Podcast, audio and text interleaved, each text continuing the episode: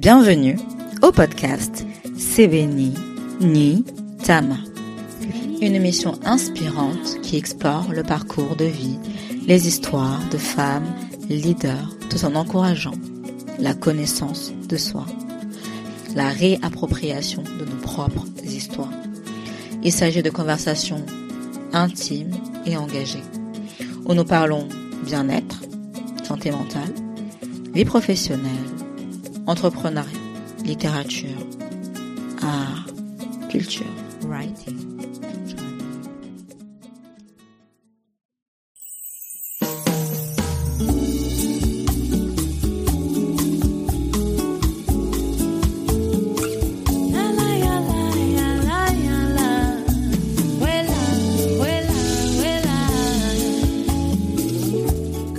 Stella Tienrebeago est psychologue et sexologue engagée pour une meilleure santé mentale, mais surtout pour les personnes éloignées des prises en charge psychologiques pour des raisons diverses. Elle utilise les réseaux sociaux pour démocratiser et déstigmatiser les questions liées à la santé mentale. Elle accueille des personnes considérées comme noires, racisées ou afrodescendantes en recherche d'une prise en charge psychologique. En effet, elle affirme qu'il existe des vécus et des dynamiques identitaires qui leur sont propres. Et a donc un vrai besoin de représentation et des représentativités. Ce podcast sera l'occasion de mieux comprendre son parcours, la nécessité de sa démarche et l'impact de son travail.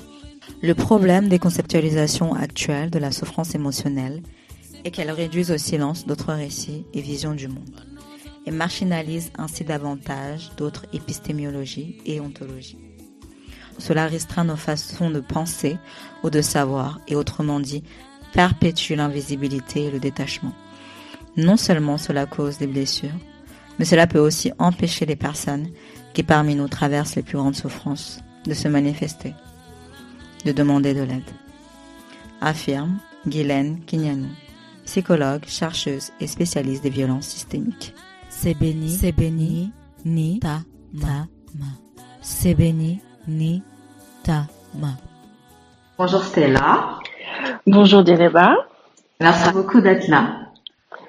Et euh, je pense que ton travail est vraiment primordial, euh, bien sûr en tant que psychologue et sexologue, hein, mais surtout le travail d'information et de communication que tu fais sur les réseaux sociaux. Aujourd'hui, on va parler de santé mentale et de santé sexuelle bien sûr euh, un peu d'amour et de relations. Et euh, des sujets qui sont au final plutôt tabous dans nos communautés. Et je suis persuadée que ce mutisme, ce mutisme peut vraiment être source de souffrance, de complexe, et peut avoir un, un impact néfaste sur notre bien-être de manière générale. Mhm. Alors bien sûr, on va parler de ton parcours personnel et professionnel. Je suis sûre, on va inspirer beaucoup de jeunes femmes, en fait, qui considèrent la carrière que tu as entreprise mais avant de rentrer dans le vif du sujet, mhm. dis-moi tout, comment ça va aujourd'hui, comment tu te sens? Bah écoute, euh, aujourd'hui ça va très bien. Euh, il fait presque beau, donc euh, on va dire que on va dire que ça va. En plus, on sort d'une phase de de confinement, donc ça veut dire qu'il va y avoir plein de choses qui vont qui vont fleurir un peu comme comme le printemps. Donc Félicitations. Euh, on est, on est, on est dans le thème de, de la saison, on va dire. Parfait. Alors j'aime beaucoup commencer mes interviews en tentant de revenir à la source. Oui. Et pense par, ce que je pense permet de mieux comprendre le parcours de, de quelqu'un. Oui. Qu'est-ce que tu peux me dire sur Stella, Stella la petite fille, l'adolescente, euh, qu'est-ce qui t'animait, quels étaient tes rêves, qu'est-ce qui t'énervait? C'est euh, c'est une question euh, c'est une question qu'on m'a jamais posée. C'est une belle question. une très belle question parce que j'ai euh, je, je suis de ces de ces personnes et de ces de ces thérapeutes qui qui croient beaucoup en l'enfant intérieur. D'ailleurs, je travaille beaucoup ça et donc j'ai une vraie relation en fait avec l'enfant qui est en moi. Mm-hmm. On se parle beaucoup, donc elle me raconte plein de choses de quand elle était petite. Donc du coup, je, c'est vrai que c'est la petite fille que j'ai été euh, euh, est toujours euh, est toujours là. Mm-hmm. Donc donc c'est merci de poser cette question parce que c'est rare qu'on D'ailleurs, on ne, on ne la pose jamais. Alors moi, petite, on va dire que j'étais euh, très sage. J'étais, euh, je faisais partie de ces petites filles euh, qui écoutent, euh, qui qui font quand même tout tout ce qu'on leur dit un peu de faire. je faisais partie de, de celles qui, qui rentrent dans les dans les rangs de, de ma naissance à il y a pas longtemps, on va dire. Mm-hmm. Euh, j'aimais beaucoup de choses. J'aimais, euh, j'aimais dessiner, j'aimais, euh, euh j'aimais sortir, euh, comme tous les enfants à un moment. sortir était la, la, la principale, le, la principale plaidoirie à faire dans la vie. adolescente, j'étais, j'étais très clown, on va dire. J'étais très euh, la fille qui aimait faire rire euh, beaucoup de gens. Euh, j'avais mon groupe de copines et, mhm. et voilà, je faisais des, je faisais des one woman shows wow. à la récréation, on va dire. Donc j'étais très, j'aimais, j'aimais, j'aimais faire rire. Et puis je me suis quand même calmée à un moment pour mes études. Donc voilà le genre de petite fille et d'adolescente que j'étais à un moment. Ouais. Ah. Et euh, il me semble que tu as grandi à Dakar, donc. Hein oui, j'ai grandi à Dakar. J'ai grandi à Dakar et c'est euh, suite à mon bac que je suis euh, je suis venue faire mes études donc à Toulouse. Mhm. Mais j'ai grandi à Dakar, j'y suis née. Mhm. Et tu as été élevée par ta maman capverdienne Oui, c'est ça, c'est vrai. Alors, si je me rappelle. oui, merci. merci du rappel. Alors, c'est vrai que j'ai j'ai une j'ai eu une éducation d'une maman euh, capverdienne, donc euh, avec tout ce que ça comporte de euh, les capverdiennes sont des femmes, euh, en tout cas celles de ma famille sont des femmes euh, vraiment de, de, caractère quoi. Les femmes, on leur marche pas sur les pieds, elles font les choses, c'est des travailleuses. c'est vraiment des personnes, voilà, elles ont une droiture donc euh, ça, ça a été vraiment euh, mon éducation, avec quand même des exigences euh, très élevées, mm-hmm. quand même. Et puis un papa qui est burkinabé, donc pays que je découvrais quand quand j'allais quand j'y allais en, en, vacances. Donc j'adorais j'adorais j'adorais aller au Burkina, j'adorais découvrir plein de choses, les odeurs, euh, tout ce qu'on mangeait, les cousins, les cousines, euh, euh mes grands-parents. C'était, c'est vraiment un pays que j'ai dans, dans le cœur et dans les valeurs, mmh. d'intégrité et, et d'humour aussi, parce que c'est des gens très très drôles, en tout cas les gens de ma famille. Mmh. Et puis donc j'ai grandi par contre dans un contexte sénégalais, donc je parle la langue, donc c'est vrai que euh, quand on me dit euh, d'où tu viens, j'ai envie de dire tout de suite euh, le Sénégal parce que ça a été ma localisation pendant pendant pendant des années. Mais c'est vrai que j'ai quand même ces, ces, ces, deux grandes influences capverdienne et burkinabé très très fortes. C'est vraiment intéressant tout ce mélange de cultures. Ouais. Et donc tu es venue à Fran en France à 17 ans seulement ouais, pour commencer tes à 17 ans. Wow. Oui, pour mes études, ouais. C'était c'était quelque chose, hein, ouais. Comment ça s'est passé cette transition? Alors moi, je faisais partie encore une fois des gens qui étaient très pressés de partir. Hein. Moi, j'étais à l'aéroport, euh, c'est à peine si j'ai pas dit, j'ai dit au revoir, je, ah, je pars. C'était la liberté. Je rigole parce que je me reconnais un peu. c'est vrai. Oui. Ah oui non mais c'était c'était la liberté. Je enfin j'allais faire ma vie et j'étais très pressée de partir. Donc je suis arrivée euh, donc à Toulouse et il y a quelques petites, euh, il y a quelques petites données que je n'avais pas prises en compte, notamment euh, le fait que je sois mineure. Donc j'ai vécu quand même quelques mois euh, en tant que mineure en France et c'était très compliqué parce que donc euh, j'avais pas le droit ben, ni à ouvrir un compte et quand on n'a pas de compte ben c'est compliqué. Mm-hmm. je pouvais pas avoir de sécurité sociale ni d'ailleurs vraiment m'inscrire en tant que telle. Euh, donc il a fallu quand même jouer euh, et, puis pour recevoir la bourse aussi parce que j'étais boursière. Mhm. Donc euh, il a fallu quand même jongler pendant pendant quelques mois avant mon anniversaire donc c'était c'était un peu c'était un peu compliqué et en même temps je pense que j'ai je sais pas quelque part j'ai eu de la chance parce que j'ai dû toucher des personnes qui me voyaient arriver notamment au Crous comme ça mineurs pas de logement voilà, pas de logement, pas de pas d'instruction, juste voilà. Et du coup, j'ai été prise en charge comme ça très rapidement. On m'a donné une chambre en cité universitaire euh, et euh, et c'était et c'était parti. Et à partir de mon anniversaire, tout s'est tout s'est apaisé. mais bon, c'était c'était compliqué quand même d'être mineur isolé comme ça. Ouais. Je comprends. Et tu connaissais personne euh, à Toulouse? Non, justement. En fait, je pense que j'avais fait exprès de choisir une ville où euh, mes parents ne connaissaient personne parce que euh, au bac, ben on avait on avait trois choix euh, à faire pour les vœux de, de fac. Mhm. Et je sais que ma mère connaissait des gens. On avait un peu de famille à Orléans, un peu de famille je sais où, et puis et puis automatiquement tout tous les Sénégalais cochaient Bordeaux parce que Bordeaux est jumelé euh, à Dakar et que du coup, ben, on avait plus de chances d'être accepté euh, à Bordeaux. Donc moi, ce que j'ai fait, c'est que ben, j'ai choisi que des villes où mes parents euh, n'y étaient pas. Et puis mon voisin à l'époque, qui était un, grand ami, et allait à Toulouse aussi. Donc ben, j'ai dit, ben, allez, on va aller à Toulouse. Et puis c'est comme ça que je suis, j'ai coché Toulouse, quoi. T'avais ce besoin de te déraciner, enfin pas de se déraciner, mais de te confronter à l'inconnu, confronter oui. à toi-même. Oui, oui. J'avais envie euh, que tout soit nouveau. J'avais vraiment envie que que ma vie euh, commence. J'avais l'impression, en tout cas, à mhm. cette époque, la fausse impression que ma vie commencerait le jour où euh, où je serais seule, le jour où je quitterais chez moi et que ce serait ma nouvelle, ma vraie vie, quoi. Ce qui était faux d'ailleurs, parce que c'était la vie, elle commence ben, quand on est en vie. Donc tout compte. Mais pour moi, c'est comme si ben, tout, tout ça n'avait pas compté et j'allais me rendre compte bien plus tard qu'en fait, euh, ça avait vraiment compté et que même c'était ma base et que ça avait été euh, ça. Et c'est aujourd'hui encore euh, ce qui me constitue. Mmh.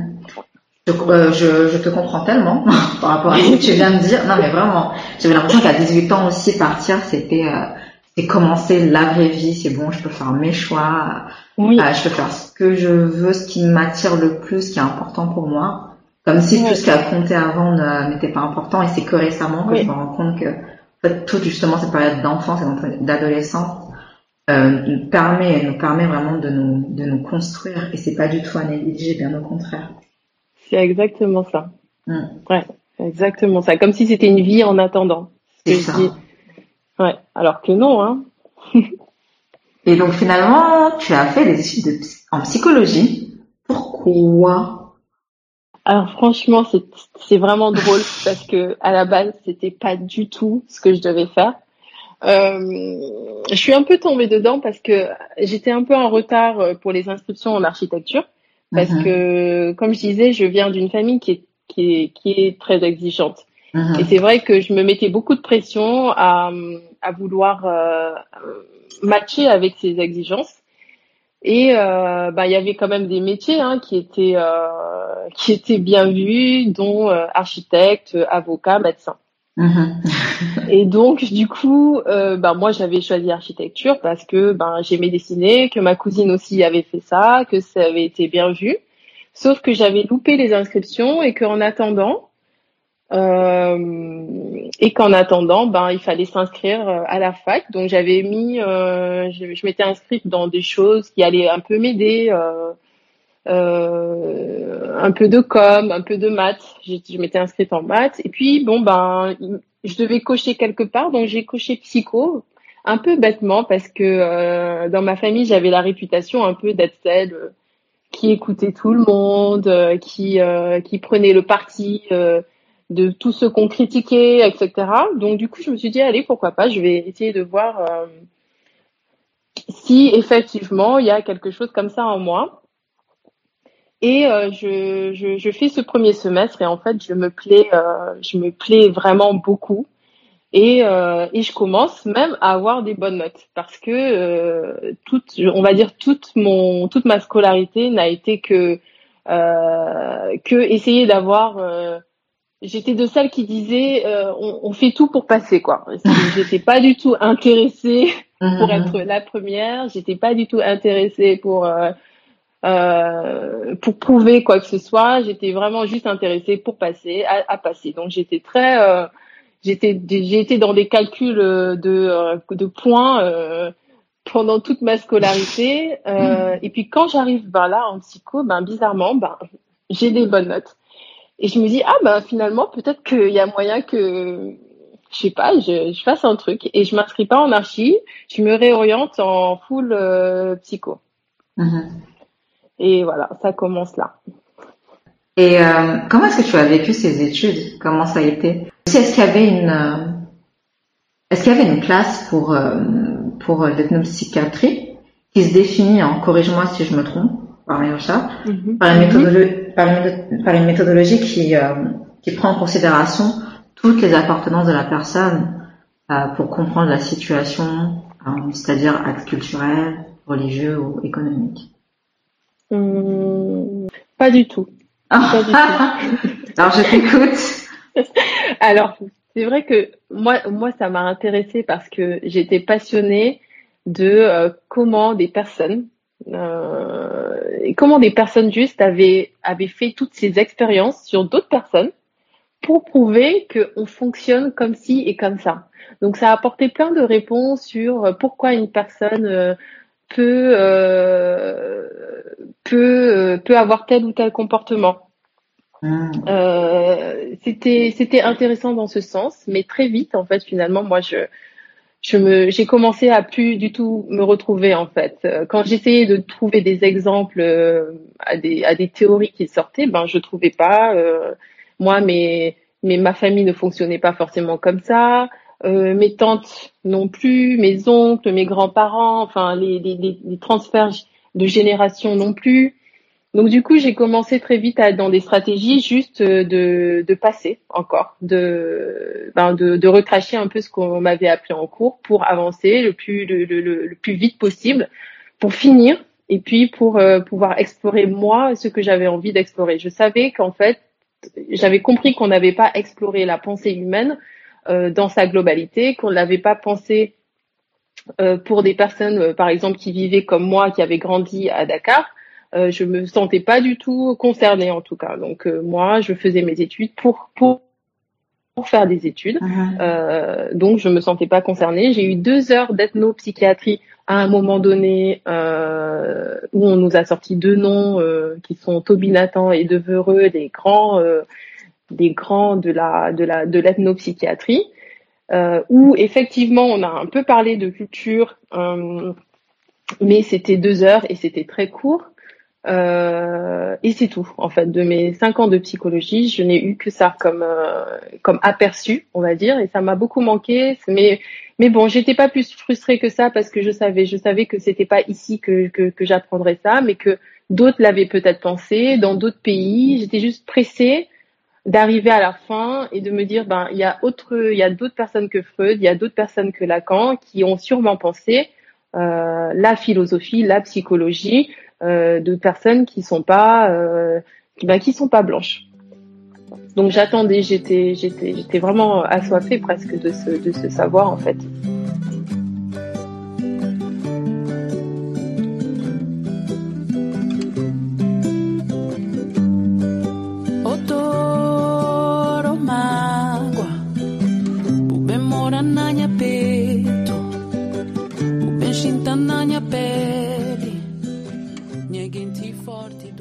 Pas, on t'a pas fourni les outils pour mieux comprendre, pour mieux te comprendre toi, enfin, et l'environnement dans lequel tu, as grandi et tu as vécu et évolué.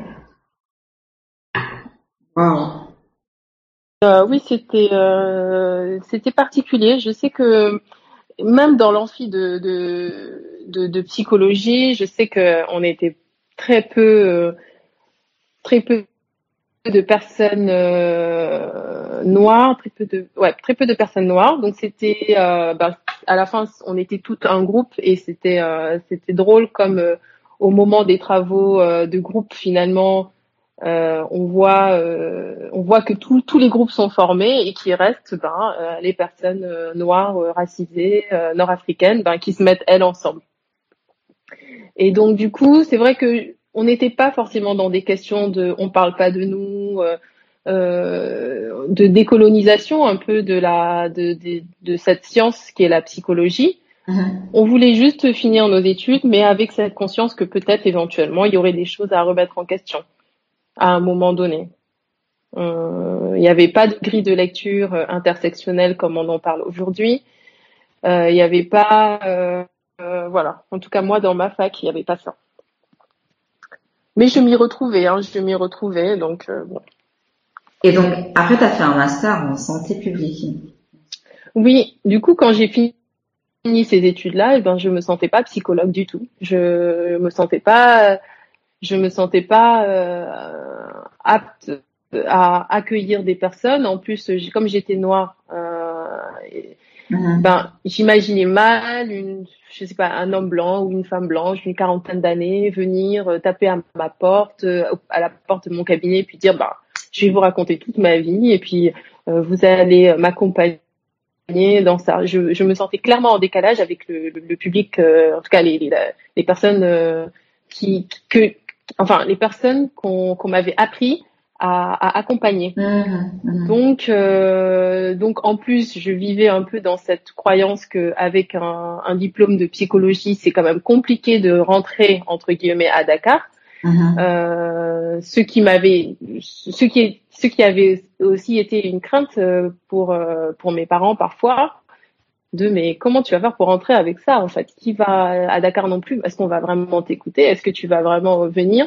Je sais que j'aurais pu en fait avec le recul, je sais qu'il y avait de la place parce que je suis allée faire des stages souvent à Dakar dans les hôpitaux euh, pendant mon parcours et je sais que j'aurais pu.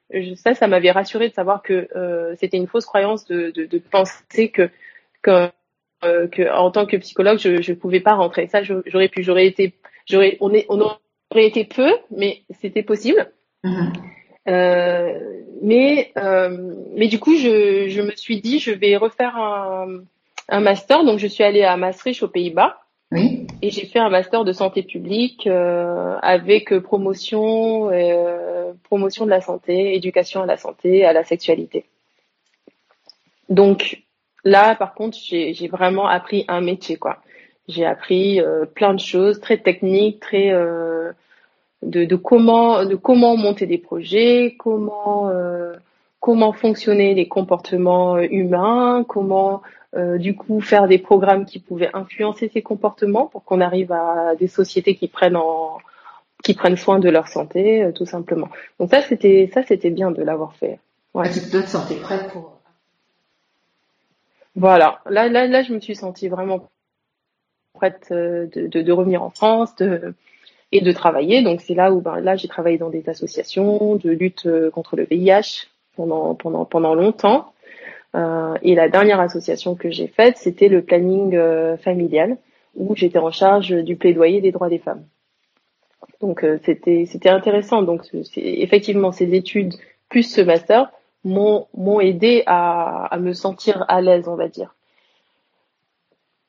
Et là, on va, on va faire un bon, pour couvrir vraiment toute la période des études, on va faire un, un, petit bond en avant justement quand tu as commencé à travailler.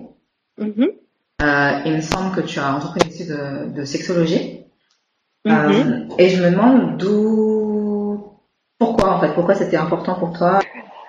Pour, pour beaucoup de raisons.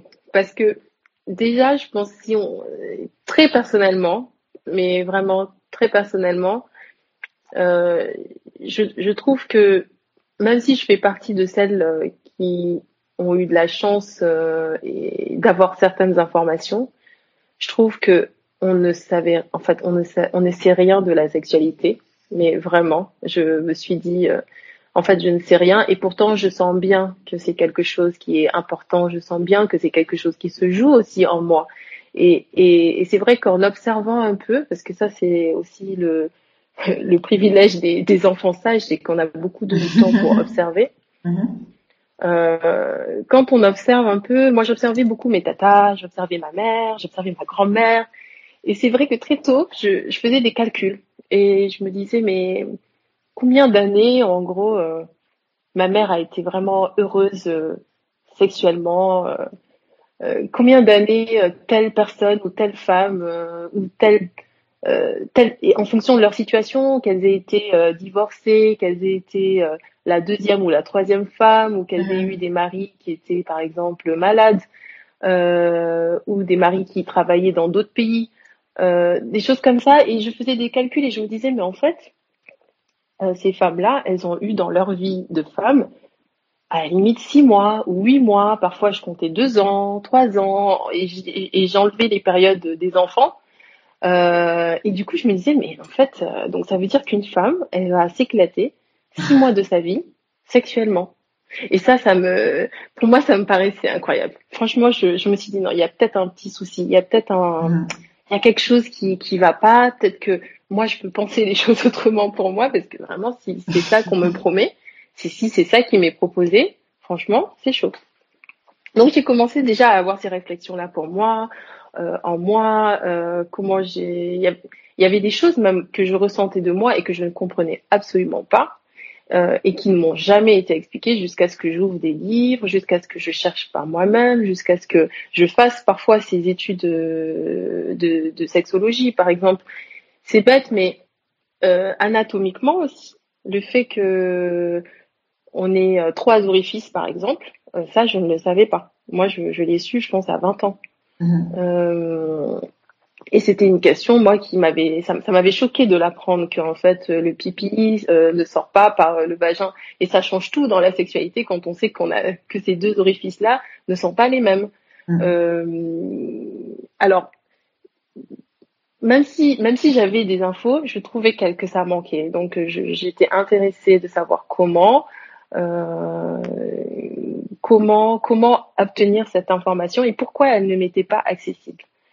Donc là, là déjà toutes ces dynamiques m'intéressaient et puis euh, et puis quand j'ai commencé à travailler, euh, surtout dans le VIH, euh, j'ai compris qu'il y avait qu'il y avait eu des milliards de campagnes et que en fait l'épidémie en était toujours là et que on strugglait toujours à à, faire baisser euh, les taux, l'incidence, la prévalence du virus euh, dans les populations, notamment euh, dans, les pays subsahariens. Et je me suis dit, mais pourquoi? Pourquoi, malgré tous ces grands programmes, malgré tous ces, toutes ces grandes campagnes mondiales et tout, parce que ça brasse quand même énormément d'argent. En tout cas, le, VIH a brassé beaucoup, beaucoup d'argent. Pourquoi, quelque part, on n'y arrive pas? Et, et j'ai voulu, en tout cas, croire qu'il y avait une part individuelle qui n'était pas prise en compte dans ces programmes de santé publique et qui, qui, qui relevait vraiment de, de l'humanité, de, de l'individu dans la manière dont il s'était construit et dans sa sexualité, de ce qu'il avait envie. Parce que les personnes avaient beau savoir qu'il fallait utiliser un préservatif, elles avaient beau savoir que euh, il fallait se dépister. Elle avait beau savoir que plein de choses étaient interdites et pourtant mhm. on avait toujours ben, des contaminations, il y avait il y a toujours euh, ben, des grossesses euh, précoces, des grossesses non désirées. Et, et, là je me suis dit non, il y a une composante pure psy et individuelle qu'il faut aller chercher et pourquoi pas réinjecter dans le public.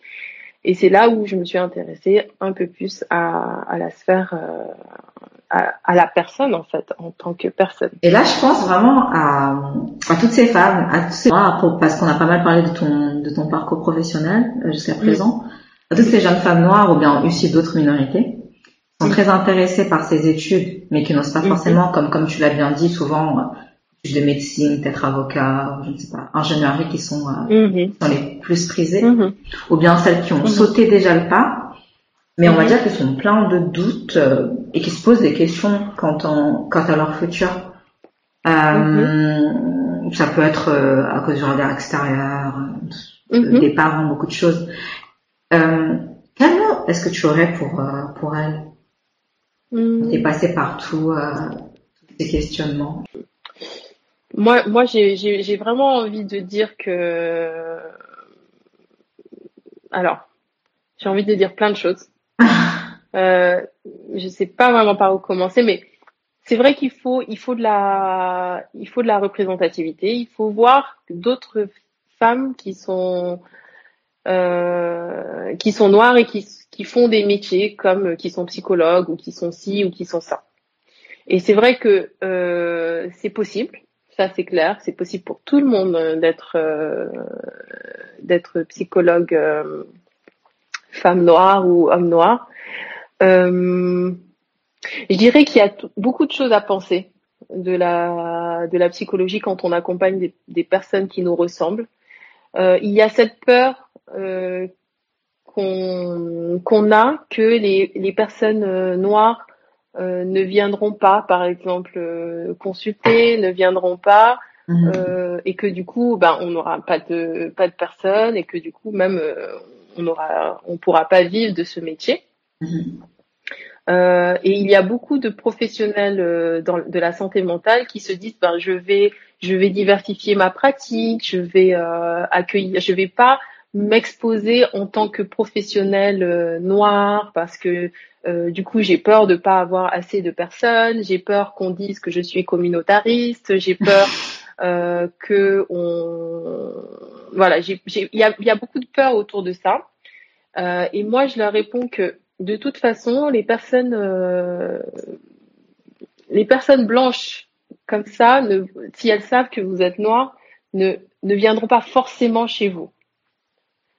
Vous voyez, euh, les personnes qui vont venir et qui vont être intéressées par votre approche sont des personnes qui vous ressemblent et des personnes qui vont euh, qui vont se reconnaître et qui vont avoir la, la croyance que chez, chez dans ce cabinet-là ou auprès de cette de ce professionnel-là, je vais pouvoir trouver euh, une écoute particulière, une écoute spécifique.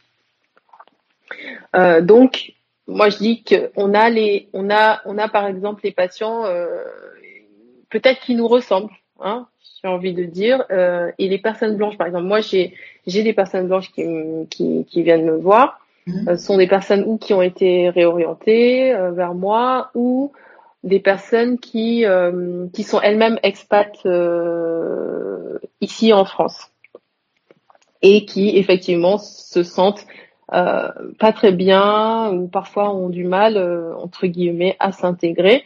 Euh, par exemple les Allemands. Euh, euh, j'ai aussi des Italiens. Enfin, donc je pense qu'il faut il faut pas avoir peur. il y a des personnes qui ont besoin. On est on fait partie de communautés qui ont vraiment besoin qu'on prenne soin de leur santé mentale et qui sont en demande.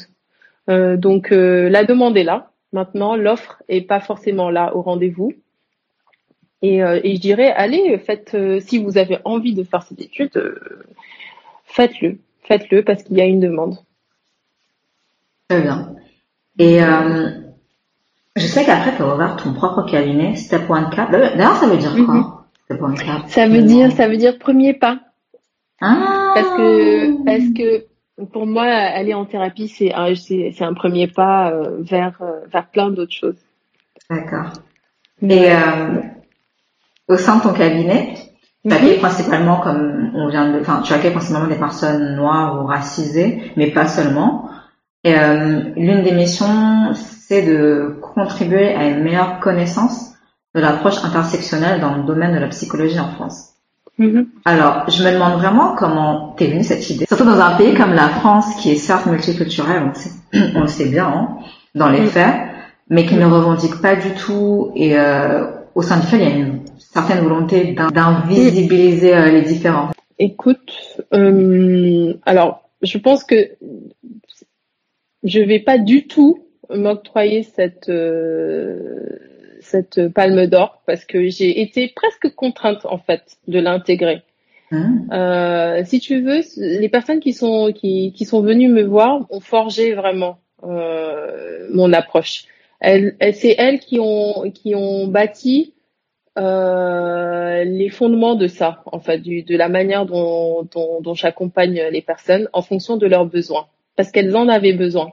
Cette approche, je l'ai mis, j'ai je, je, décidé de, de, de m'y intéresser parce qu'elle répondait à, à, un besoin. Elle, elle, répondait à une demande de personnes qui me qui sont venues euh, au cabinet.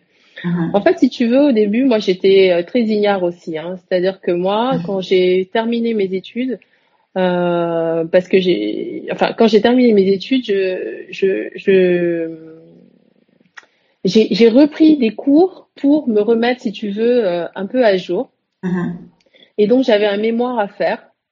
Et dans le cadre de ce mémoire, euh, en vrai, j'avais besoin de prendre en charge deux personnes Mhm. euh, pour ce mémoire. Donc, j'ai envoyé un texto à mes, à mes contacts en disant coucou tout le monde, si vous avez toujours voulu faire une thérapie mais que vous n'avez jamais osé, ben c'est le moment parce que j'ai besoin de deux personnes pour euh, pour mon mémoire.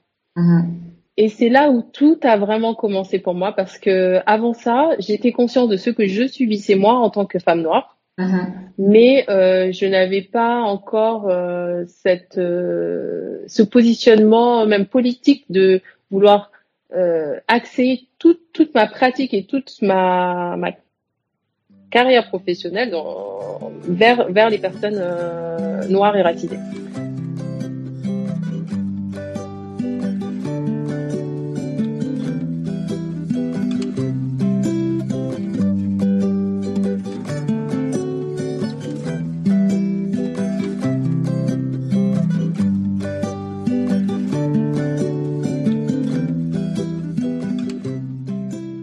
J'envoie ce, ce message à des personnes ben, qui sont noires parce que c'est mon réseau euh, personnel, c'est mon réseau privé, et elles, elles envoient ce message à leur réseau qui est qui, qui ressemble au mien. Et du coup, ben là, j'ai eu six demandes. Ah, wow. J'ai eu six demandes et ben ces six demandes, ben j'avais besoin d'un espace pour euh, ben, les accueillir et c'est là où je commence euh, à euh, à vouloir sous-louer des plages horaires dans des cabinets euh, pour pouvoir accompagner ces six personnes là. Donc euh, je pose mes RTT, enfin je, m'organise et de ces six personnes, ben j'ai fait mon mémoire et donc j'ai continué et de six personnes, euh, ben ça, ça a grandi. Le, et c'est là où ma file active a, commencé à, voilà, à s'allonger. Et de personne en personne, ben, elles m'ont parlé de choses, en fait. Elles m'ont parlé de leur vie, elles m'ont parlé des discriminations qu'elles subissaient, elles m'ont parlé de, de, de choses qui m'ont fait me dire, ben, en fait. Il n'y a rien dans mes livres, clairement, il n'y a rien dans mes livres qui peut les aider. Mhm. Et donc, je suis allée chercher d'autres choses. Elles m'ont obligée à, à sortir d'un cadre qui m'avait été euh, appris pour aller chercher autre chose qui correspondait beaucoup mieux en fait à leur vécu. Euh, le cadre hyper psychanalytique ou euh, enfin que, que moi je respecte mais que qui n'est pas le mien en tout cas aujourd'hui avec certaines personnes ne fonctionne pas. Mhm. Et donc du coup, ben je ça m'a ça m'a ça m'a obligé à aller euh, à aller chercher d'autres euh, d'autres approches pour compléter ce que j'avais euh, euh, ce que j'avais déjà appris. C'est-à-dire d'aller chercher d'autres choses, d'autres approches. D'autres d'autres concepts comme l'intersectionnalité euh, et encore une fois, juste pour préciser sur la psychanalyse, je n'ai je n'ai rien contre la psychanalyse. Hein. C'est juste que des- il y a il y a il y a des projections autour de la psychanalyse Mhm. que des personnes ont, notamment le divan, euh, le, le psychologue euh, qui ne parle pas, euh, qui ne dit rien, des, des petites choses comme ça qui faisaient que ben, les personnes n'étaient pas à l'aise et elles m'en parlaient. Elles m'en parlaient. Elles me disaient, moi j'ai besoin quand même qu'il y ait une sorte d'interaction, j'ai besoin qu'il qu'on, par exemple qu'on me réponde. Et je disais, ok. Et ça, ça m'obligeait peut-être à, à sortir de cadres qui m'ont été qui m'ont appris, qui m'ont été appris pour aller peut-être vers d'autres choses comme euh, ben, les thérapies cognitivo-comportementales qui sont qui ont un cadre plus euh, on va dire euh, moins où on échange un peu plus par exemple avec la personne euh, ou des ben, des grilles de lecture intersectionnelles qui ont été faciles finalement à absorber parce que ben elles correspondaient même à mon vécu à moi euh, et au vécu des personnes que j'accompagnais. Euh, voilà, déjà, déjà ces deux outils-là, c'est des choses qui, qui ont été euh, que j'ai dû intégrer dans ma pratique. D'accord. Et aujourd'hui, tous les autres outils restent encore à conceptualiser. Il y a des choses que j'utilise, que je, des fois que je crée un peu, on va dire, euh, en live, parce que j'ai, je sens bien que le cadre de base euh, correspond peut-être pas très bien. Mhm. qu'il faudrait à un moment conceptualiser, théoriser, et c'est ce que ben, d'autres psychologues euh, qui, qui font de la recherche font. Mhm. Euh, et j'espère qu'on en fera. Là, on a besoin encore de recherche, on a encore besoin de, voilà, de faire des choses.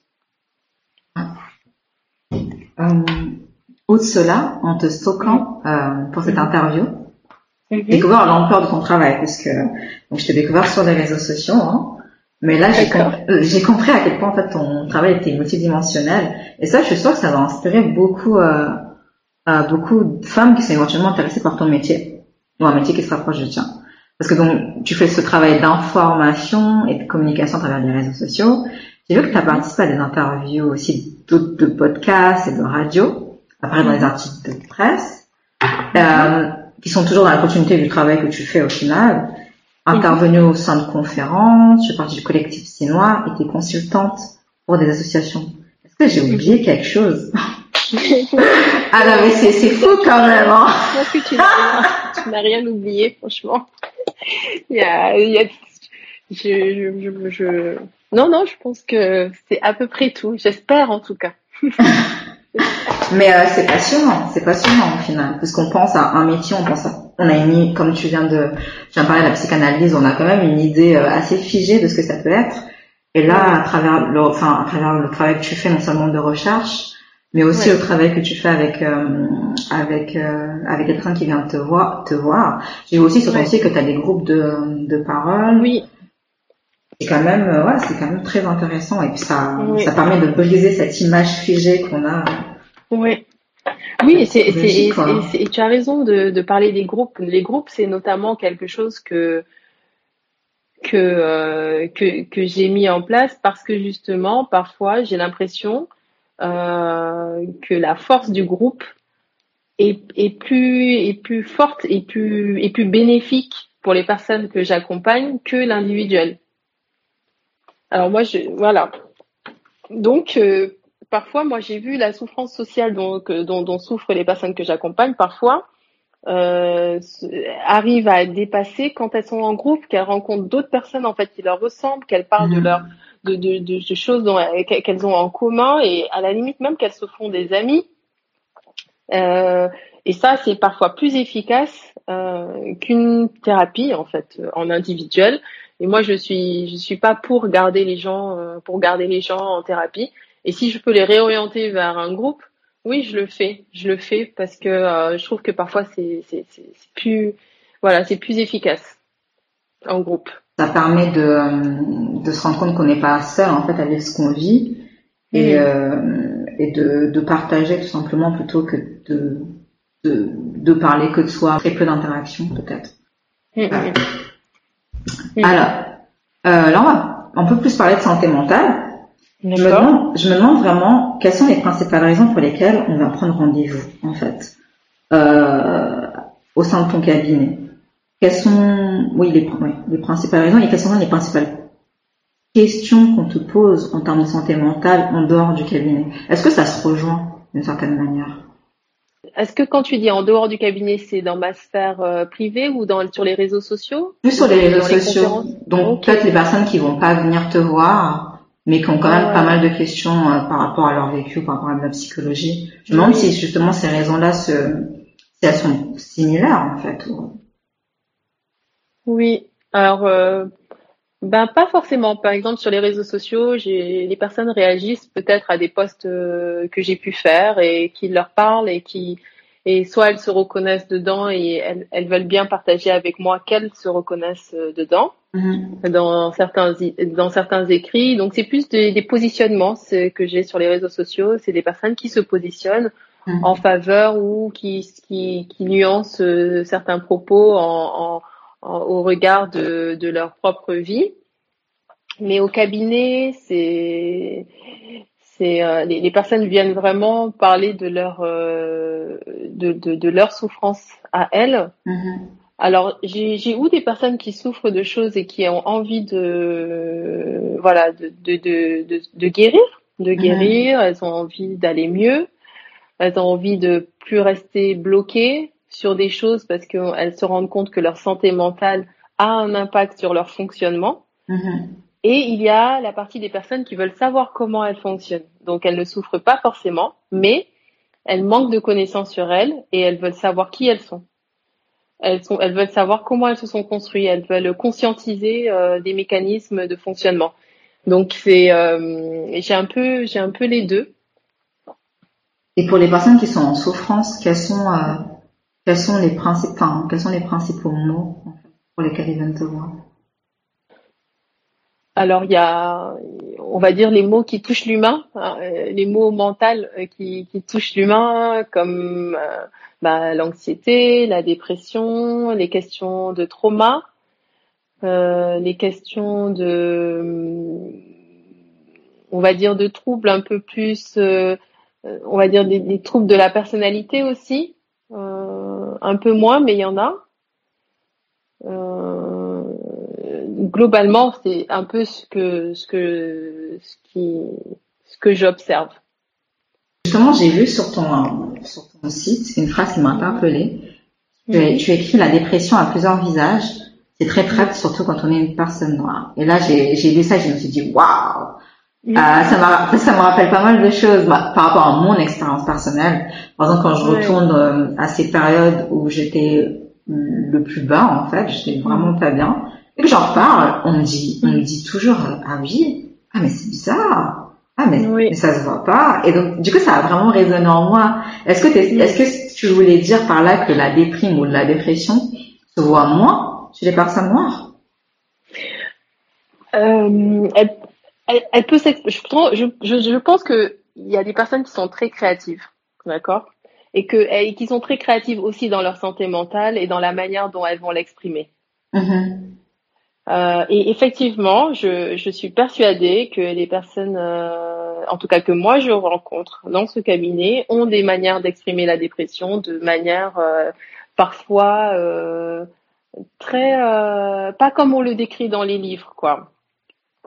Elles n'ont pas l'air déprimées, on va dire. Elles n'ont pas l'air déprimées. C'est vrai que parfois elles, elles, elles, sont dans cet état depuis quatre ans, parfois huit ans, parfois c'est même des des choses qui sont depuis très longtemps, qui, qui viennent et qui, qui s'en vont, des symptômes qui viennent et qui s'en vont. Mm-hmm. Et quand je les vois, elles sont en souffrance parce qu'elles ont l'impression qu'on va pas les croire, parce que effectivement, c'est des personnes qui vont euh, s'apprêter, qui vont se maquiller, qui vont se coiffer, euh, mm-hmm. qui vont avoir un discours euh, très raisonné, qui vont continuer à aller au travail, qui vont s'occuper de leur famille, qui mm-hmm. vont avoir beaucoup de responsabilités d'ailleurs.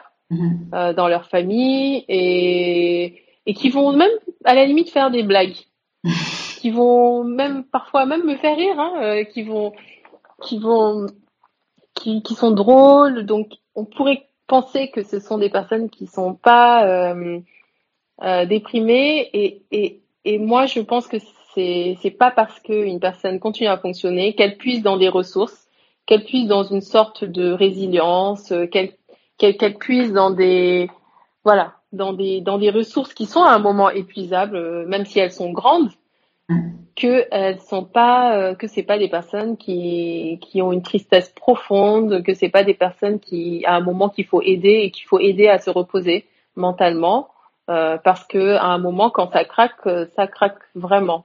Mm-hmm. Euh, voilà. Donc oui, moi j'ai pu observer que euh, la, la, dépression n'était pas que la dépression dont on me parlait, où on reste couché pendant 15 jours au lit, on ne mange pas, on ne sort pas, on ne parle plus. On... Voilà, il y a différentes manières, je, je pense, euh, parce que si tu veux, euh, parfois la, la, peur, l'anxiété d'échouer, l'anxiété de se retrouver à la rue, l'anxiété de quitter son boulot est tellement forte et plus forte que la tristesse. Donc euh, ça peut, euh, d'autres anxiétés peuvent prendre le relais sur d'autres troubles. Et donc euh, certains troubles peuvent être cachés, tu vois. Donc du coup, je, je trouve que c'est complexe, c'est complexe. Moi, je travaille avec un, un, un psychiatre qui, voilà, qui, qui, qui m'aide un peu à poser certains diagnostics. Mm-hmm. Et et oui, lui aussi, ben, voit comme moi que effectivement, c'est une dépression quand on cherche, quand on cherche bien. Mais si on s'arrête au premier, à, la, surface et qu'on se dit ah ben non, cette personne, elle a un discours euh, très bien, euh, mm-hmm. elle est, elle, a l'air pimpante, on va dire. ben, elle n'a pas de dépression. Oui, on peut rater beaucoup de diagnostics comme ça. Et euh, comment est-ce qu'on peut prévenir, non, déjà éviter de chuter dans une dans une période de déprime ou de dépression bah, C'est vrai que chaque personne est différente. Hein. Oui, oui. Euh, c'est un peu dire de c'est un peu difficile de dire de dire quelque chose comme ça, mais quels sont les euh, enfin les principaux actes, les principales choses auxquelles il faut auxquelles il faut faire attention pour ne pas chuter euh, dans cette période-là? Alors moi, je vais, je vais vraiment parler des femmes noires. Mm-hmm. Euh, je, je, pense que euh, déjà, il est important de se prendre au sérieux.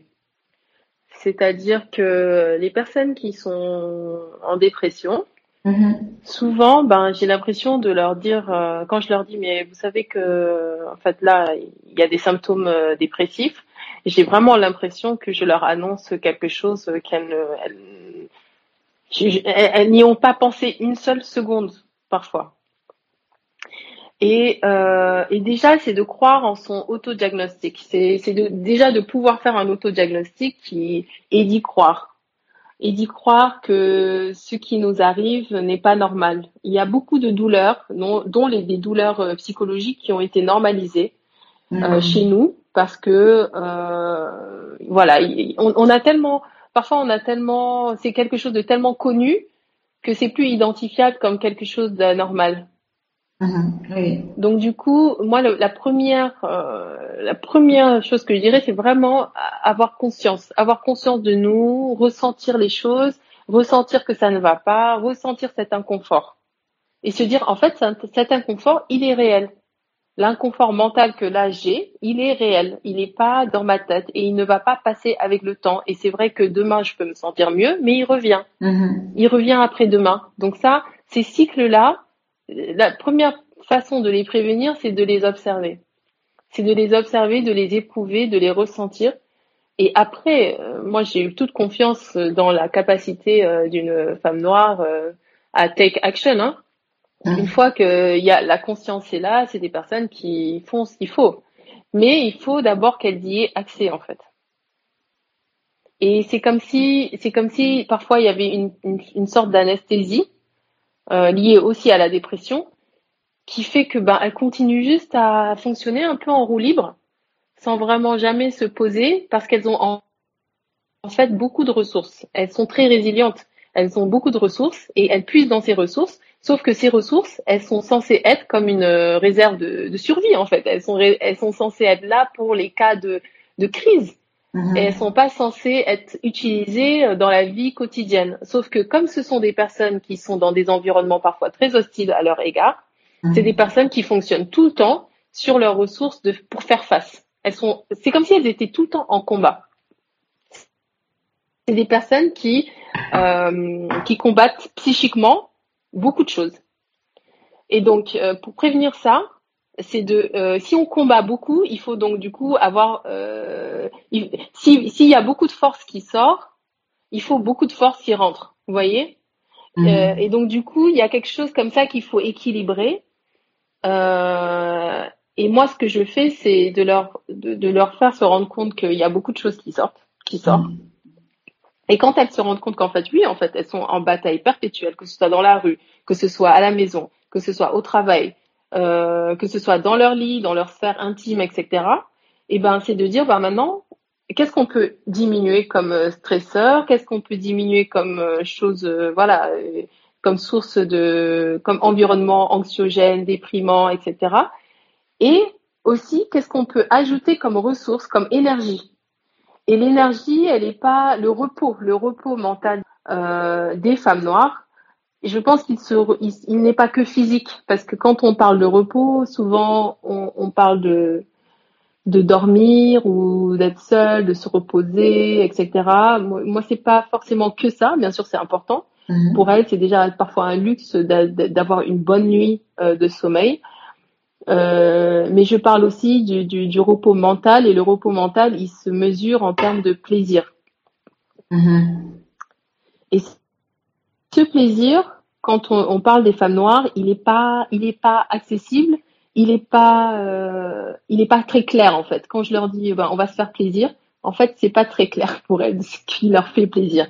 Et pour trouver des choses qui leur, font vraiment plaisir, c'est extrêmement difficile.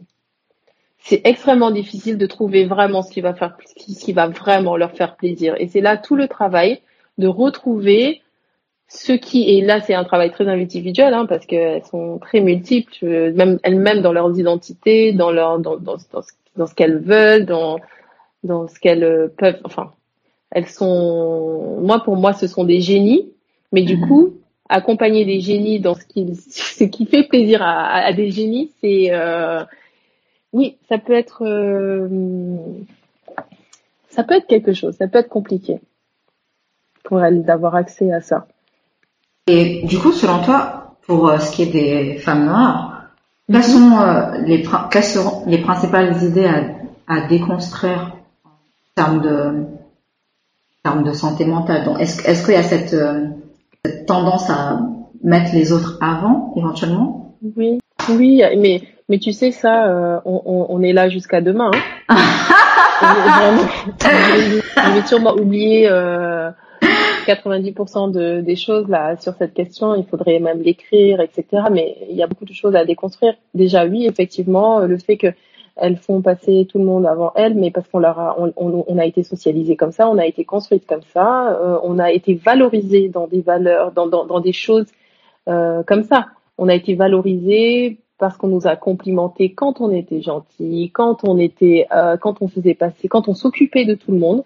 On a été responsabilisé très très tôt donc en fait, une des choses à déconstruire, c'est que pour prendre soin euh, des autres, il faut d'abord prendre soin de soi. Et ça, c'est quelque chose qui est très difficile à intégrer.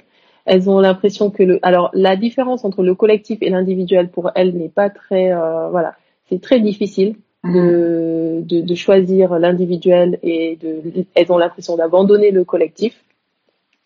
Donc ça, c'est quelque chose à travailler euh, et sans, sans pour autant abandonner le collectif, mais de voir comment retrouver un équilibre euh, le fait qu'elles doivent se justifier aussi, ce sont des personnes qui se battent contre beaucoup de stéréotypes autour de leur euh, de leur existence.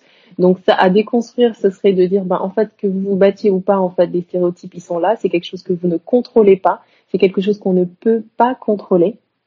Donc euh, les projections que les personnes font sur vous leur appartiennent, elles ne vous appartiennent pas. Mmh. Ça vous dit plus de la personne que de vous. Mmh. Donc la demande d'aide aussi, c'est quelque chose à déconstruire. C'est des personnes qui ont beaucoup de mal à demander d'aide et même à l'accepter, juste à intégrer, que ce soit de l'aide ou voilà. Mhm. Euh, c'est des personnes aussi qui ont, qui, ont, qui doivent aussi beaucoup déconstruire le autour de la honte, euh, mhm. la honte même d'aller bien, la honte d'être euh, des personnes super. C'est des personnes qui ont beaucoup de mal avec les compliments. Moi, je passe parfois des, des, des, des des séances juste à faire des compliments pour euh, s'exposer à ça. Donc euh, les compliments euh, qui sont qui déterminent pas une leur valeur mais une information. Il faut qu'elles qu'elles se rendent compte que les compliments comme les remarques négatives sont des informations de l'autre. Elles ne nous concernent pas. Donc ça c'est quelque chose à déconstruire. Il y a aussi autour de leur corps Euh, que ce soit leurs cheveux, leur bouche, leur peau, leurs seins, leurs fesses, leurs mains, euh, leurs bras, leur ventre, euh, leur sexe. Il y a mm. beaucoup de choses à, et je dirais pas pour le coup à déconstruire, mais à se réapproprier plutôt.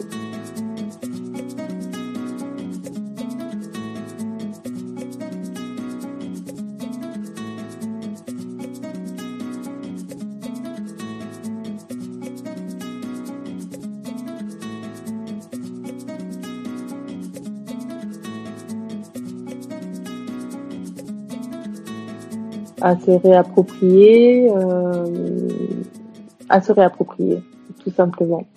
Et même à ressentir parfois. Du, côté de leur ressenti, c'est aussi quelque chose qui est, auquel elles n'ont pas accès. Mmh. Donc euh, il y a tout un travail de et je m'inclus dedans. Hein, c'est on est mmh. vraiment on a besoin de de se rapprocher de nos ressentis. Mmh. Euh, enfin, leur rapport, euh, enfin franchement je pourrais on n'a pas fini. On n'a pas fini, mais rien que ça déjà. C'est déjà, ouais, c'est déjà très bien et ça donne euh, vraiment à réfléchir par rapport à, par rapport à soi. Oui. À présent, on va parler donc de santé sexuelle. mhm. et de vie affective aussi. Donc la santé sexuelle participe au bien-être psychique. Hein. Et déjà, j'aimerais bien commencer par un petit rappel parce que je trouve qu'on a un peu des fausses idées. Mhm. c'est donc un état de bien-être physique, émotionnel, mental et social en relation avec, avec la sexualité. Et c'est pas l'absence de maladie ou de dysfonctionnement comme euh, on pourrait le croire en fait. Et, euh, et donc je me demandais, donc j'ai parlé d'Ida déconstruire, on va un peu rester sur, je crois que c'est tellement important, mais je me demandais, en tout cas pour les jeunes femmes, les femmes noires, quelles sont les fausses idées en fait euh, qu'elles peuvent avoir en termes de, santé sexuelle et de sexualité pour le coup, c'est vraiment une approche sexuelle euh, qu'il faut avoir euh, sur cette question de, de la sexualité. Bon, bah déjà, quand on prend la sexualité, les sexualités des, des femmes, en général, il y a quand même beaucoup de droits sexuels qui ne leur sont pas voilà, accessibles.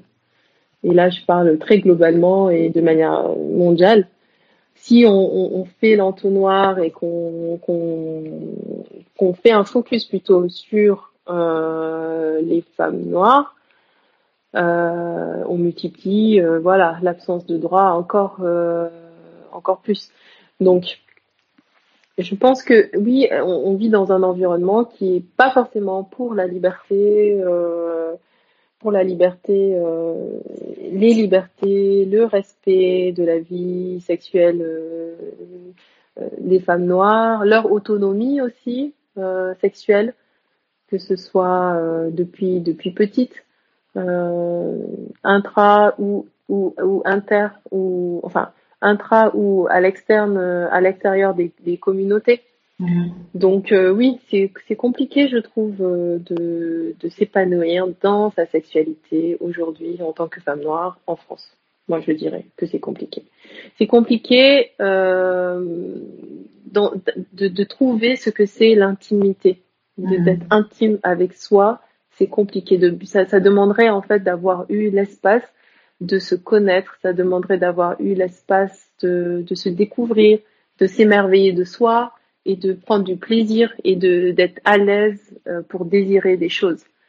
Or, c'est pas forcément le discours qu'on nous tient euh, depuis petite, euh, que ce soit avec les premières les premières questions que les enfants peuvent se poser, que ce soit avec l'éducation même anatomique sur l'anatomie, pardon. Donc c'est compliqué pour pour l'enfant noir en général de se de se de se construire. Et puis il y a la question des violences sexuelles aussi. Mm-hmm. Euh, qui quand même, euh, je trouve, euh, est très forte chez les chez les femmes noires. Donc, enfin, c'est compliqué, je trouve, de, de, se construire, de construire une, une sexualité épanouie dans ce dans ces contextes-là. Alors, il y a, la sexualité, mais la sexualité, c'est pas qu'un acte, c'est pas un rapport sexuel. La sexualité, c'est beaucoup, c'est beaucoup plus large. C'est, euh, euh l'intimité, mais c'est aussi la relation, la relation à l'autre. Et donc, euh, les femmes noires aujourd'hui parlent, de plus en plus de, ne, pas être un choix amoureux pour certains pour certains partenaires. Mm-hmm. Et du coup, euh, c'est compliqué. C'est compliqué pour elles de, de trouver des personnes euh, qui leur plaisent et à qui elles plaisent. Euh, moi, je vois beaucoup ça. C'est un vrai, c'est un vrai souci ce, ce célibat un peu forcé euh, des femmes noires. Euh, ouais. Avec certaines, on parle même de, de génération sacrifiée de générations euh, qui euh, voilà qui, n'auront pas parfois connu euh, ben pour être très bisounours qui n'auront pas connu l'amour qui n'auront pas connu ben ces enjeux de relation et parce que environnement aussi hostile parce que environnement où elles sont pas ben oui la, la cible amoureuse la, juste aussi des, des, des, des environnements où on n'est pas disponible pour ça aussi. Parce qu'on travaille, parce qu'on est stressé, parce qu'on a plein d'exigences, parce qu'on a beaucoup, beaucoup, beaucoup de peurs, parfois qui nous, qui nous appartiennent pas non plus. et qui sont légitimes pour le coup, mais qui nous appartiennent pas. du côté des et je vais parler, je vais, je vais, je vais parler de manière très hétérocentrée parce que c'est dans ces c'est là où ça se retrouve ce truc de ce, ce rapport-là. Euh, homme noir, euh, femme noire. Euh, il y a quand même beaucoup de débats autour de ça aujourd'hui. Il y a beaucoup de femmes qui, qui n'arrivent pas à trouver de, de, de, partenaire et qui se trouvent pas, euh, voilà, euh, choisies par les mhm. hommes et les hommes qu'ils soient noirs ou pas en général. Donc il y a ce débat actuellement qui fait que oui, en termes de sexualité, du coup, ben ça, ça a des répercussions. Ça a des répercussions. Et même quand elles sont en couple, quand on est en couple, ben c'est aussi après compliqué de, de, s'épanouir, c'est compliqué de s'affirmer, c'est compliqué d'être autonome sexuellement. Euh, elles, elles, le, elles en parlent, elles le disent, elles disent qu'elles ont plein de complexes, qu'elles ont honte de beaucoup de choses, qu'elles n'arrivent pas à, à s'affirmer aussi parfois que euh, sont aussi dans des schémas parce qu'elles veulent faire plaisir parfois à leur famille, parfois à leur à leur euh, à leur mari pour rester dans cette euh, vision très hétéro-centrée. Elles, elles, ont vraiment envie de ça et parfois ça les ça ça peut créer des, conflits internes voilà des conflits internes entre ce qu'elles veulent et ce que les autres veulent d'elles euh, ce qu'elles ne veulent pas et ce que les autres ne veulent pas d'elles. Enfin, c'est compliqué. Du coup, lorsque tu parlais de, je vais revenir sur euh, le célibat subi et mal vécu, et euh, mm. tu t'as même parlé de génération sacrifiée. Alors ça, j'ai jamais entendu. c'est très fort, en fait. C'est vraiment fort. Très fort. Dire que c'est, Ça veut dire que c'est vraiment un certain nombre de, de femmes qui, euh, qui ont ce problème-là. Et je pense que ça peut même peut-être mener à une forme de déprime, tout simplement. Oui. Mais qu'est-ce que tu, qu'est-ce que tu leur dis en fait? C'est, En vrai, c'est, très dur.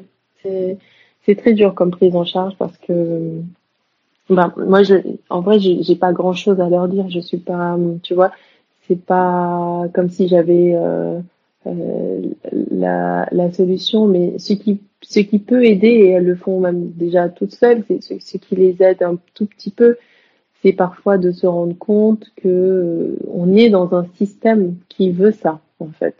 Et que tout, ce qu'elles ressentent là au niveau vraiment dans leur cœur est quelque chose euh, euh, quelque chose qui a commencé à un niveau plus macro à un niveau systémique et je pense que de le remettre dans un contexte plus global, ben déjà ça aide à se rendre compte que c'est pas forcément nous le problème, que c'est pas parce que on n'a pas assez, on n'a pas fait suffisamment de sport, qu'on n'est pas suffisamment joli, qu'on parle pas comme hmm. si, qu'on n'est pas euh, assez bombasse, parce que c'est ça aussi, c'est que ce sont des personnes qui se disent ben je corresponds pas aux standards euh, de beauté.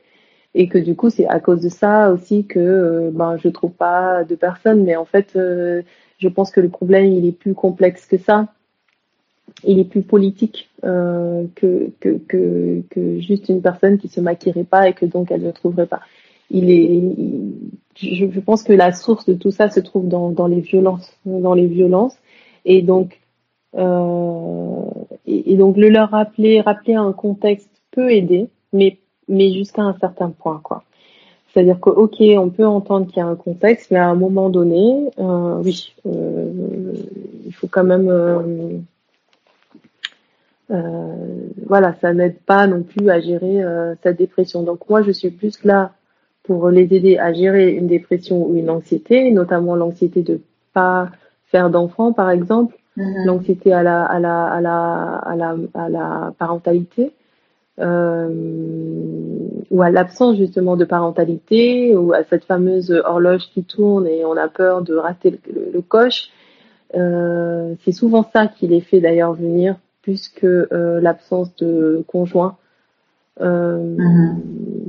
C'est que du coup, elles envisagent finalement de comment envisager que peut-être éventuellement elles n'auront pas d'enfants. Donc pour certaines, ben, elles choisissent un parcours, euh, ben, on va dire de, de, de parentalité autre, mm-hmm. d'accord, un parcours alternatif qu'elle n'avait pas, auquel elle, euh, auquel elle n'avait pas pensé. Mm-hmm. C'est encore aujourd'hui hyper difficile pour les femmes noires d'avoir accès à tout ce qui est PMA, euh, mmh. adoption Mhm. et autres. Et, et c'est même pas forcément euh, qu'une difficulté, euh, une accessibilité même euh, logistique ou financière ou matérielle, je dirais. Parfois, c'est aussi des interdits symboliques, c'est-à-dire Mhm. qu'elles n'imaginent pas faire un enfant toute seule, par exemple, ou elles n'imaginent pas faire, je sais pas, congeler des ovules et puis voilà, attendre que euh, monsieur passe par là. Euh, euh, que c'est pas des parcours euh, de parentalité qu'elles avaient imaginés, Mhm. euh, même si de plus en plus elles elles s'y approchent et je pense qu'on on va vers là. J'ai pas encore, j'ai pas de recul sur cette situation-là du tout. Moi, je suis plus euh, sur la partie comment gérer la dépression pour que ça ne s'aggrave pas. Et aujourd'hui, malheureusement, c'est un peu tout ce qu'on peut faire nous psychologues. Mhm.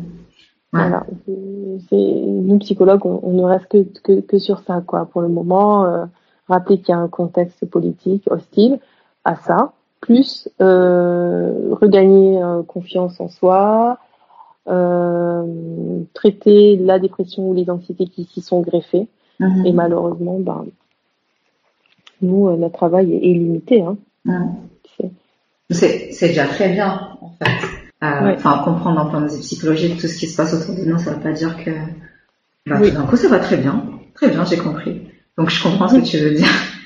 En fait, on entend beaucoup parler en ce moment de sexualité inclusive et positive. Euh, je pense que ça peut vouloir dire beaucoup de choses. Je suis vraiment intéressée de savoir ce que ça signifie et pourquoi est-ce que c'est euh, important de nos jours? Mhm.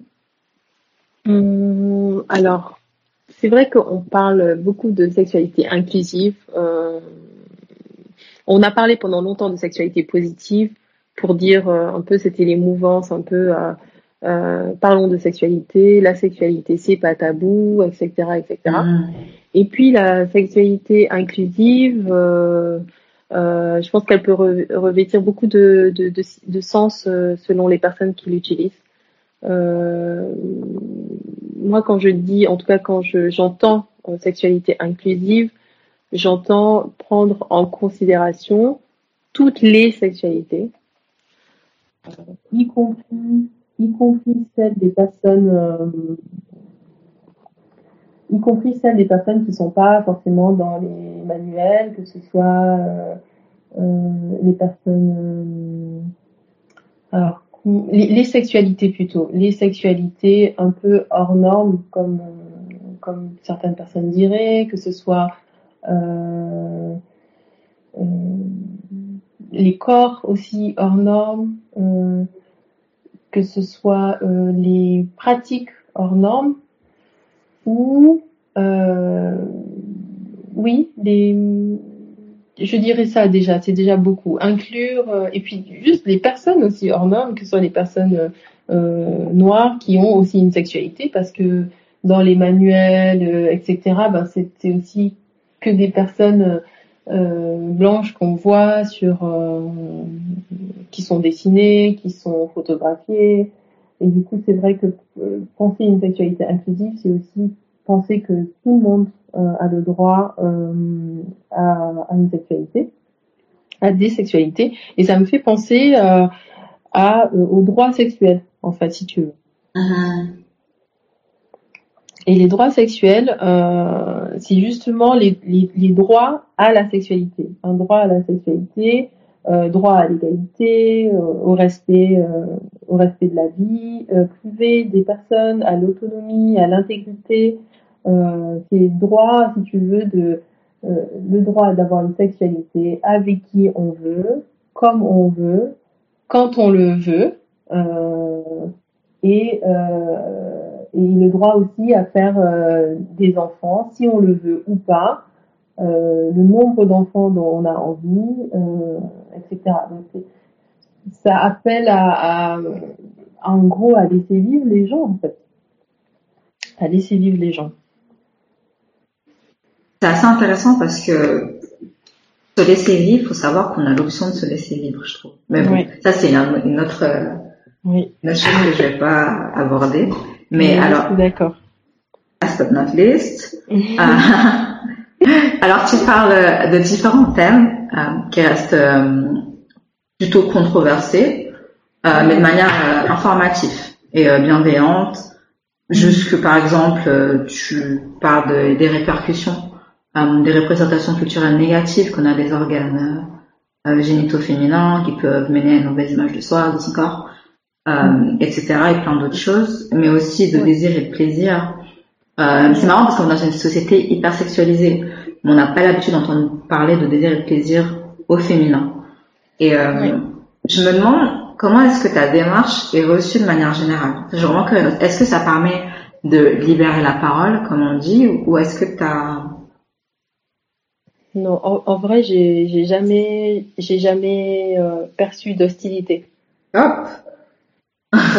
j'ai jamais encore euh, de personnes qui m'ont dit il faut pas parler de ça euh, ou non. Pour le moment, j'ai pas encore eu ça. je pense que si les personnes sont pas très intéressées par la question, je pense que généralement elles doivent passer leur chemin. Et pour les personnes qui sont intéressées, ben généralement oui, c'est plutôt bien, c'est plutôt bienvenu. Euh, je, pense même qu'elles ont envie d'en parler. Je pense que on, attend tout ça en fait. On attend de pouvoir parler de ça dans des cadres bienveillants, dans des cadres où on peut vraiment aller au bout des choses et pas juste euh, passer en et pas juste donner un peu des conseils un peu euh, un peu un peu généraux euh, du type euh, oui si tu veux avoir une bonne sexualité ben il faut juste porter des talons s'épiler je pas. Je pense que ça y est ça c'est vraiment fini tout ça. Je pense que là les personnes elles ont elles ont envie elles ont envie de savoir comment comment devenir intime avec soi. Ce concept est très important. Elles ont envie de, savoir comment, comment elles fonctionnent, comment marche leur plaisir, qu'est-ce qui leur fait plaisir?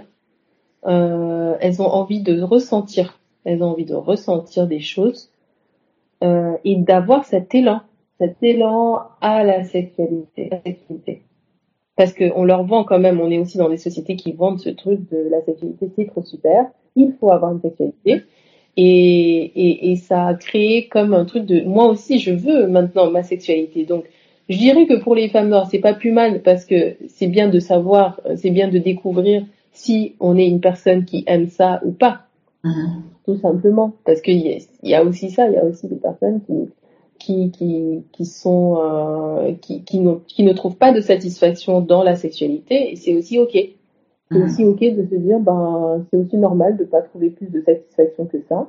Mais il y a des personnes qui trouvent satisfaction, mais qui, et qui pourraient trouver satisfaction, mais qui ne la trouvent pas parce qu'elles sont pas forcément ni connectées à leur corps, ni connectées à leur, à leur ressenti, à leurs émotions, ni connectées à l'autre. Et donc, euh, pour ces personnes-là, c'est intéressant euh, de trouver des espaces où elles peuvent en parler et où elles peuvent euh, apprendre, parce que la sexualité, ça s'apprend. Bon, alors Stella, merci beaucoup. Merci beaucoup pour, euh, pour cette interview. C'était vraiment top. Et je te laisse le, le mot de la fin. Alors déjà, je, je voudrais vraiment te remercier, Jenaba, vraiment. Euh, on va dire que j'ai pas l'habitude euh, chez les psychologues, on s'expose pas forcément, on raconte pas euh, nos, nos, nos, vies entre guillemets parce que euh on laisse aussi cet espace aux personnes qu'on accompagne. Mmh. donc merci d'avoir euh, de, de m'avoir donné de, l'espace à moi en fait de, de m'exposer un, un, un, tout petit peu euh, en bienveillance et sans que ce soit euh, dans ce truc de vouloir savoir pour savoir. Donc, euh, merci pour merci pour cette euh, approche que j'ai trouvée hyper sincère et je pense que c'est ce dont on a besoin. Aujourd'hui, on a on a vraiment besoin de ça, d'approche comme ça. Euh, et puis pour euh, rien, vraiment, je le pense. Et pour euh, pour le mot de la fin sur euh, santé mentale, santé santé sexuelle, encore une fois, je, je, dirais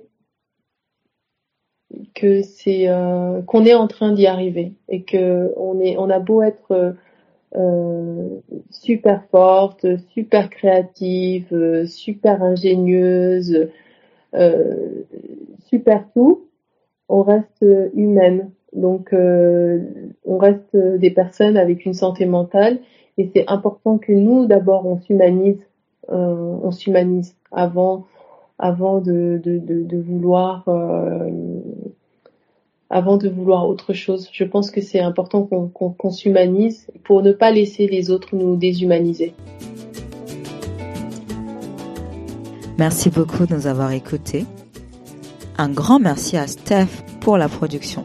Un grand merci également à Beth et Patricia pour la musique vous pouvez retrouver toutes leurs informations et références en barre de description du podcast. Vous allez également retrouver en barre de description toutes les informations, références, ressources, liens vers le cabinet de Stella, ses réseaux sociaux, ses contacts et également le lien vers des interviews auxquelles elle a participé auparavant. Si vous avez aimé ce que vous avez entendu, ou moins, vous pouvez laisser vos notes sur Apple Podcasts ainsi que vos impressions.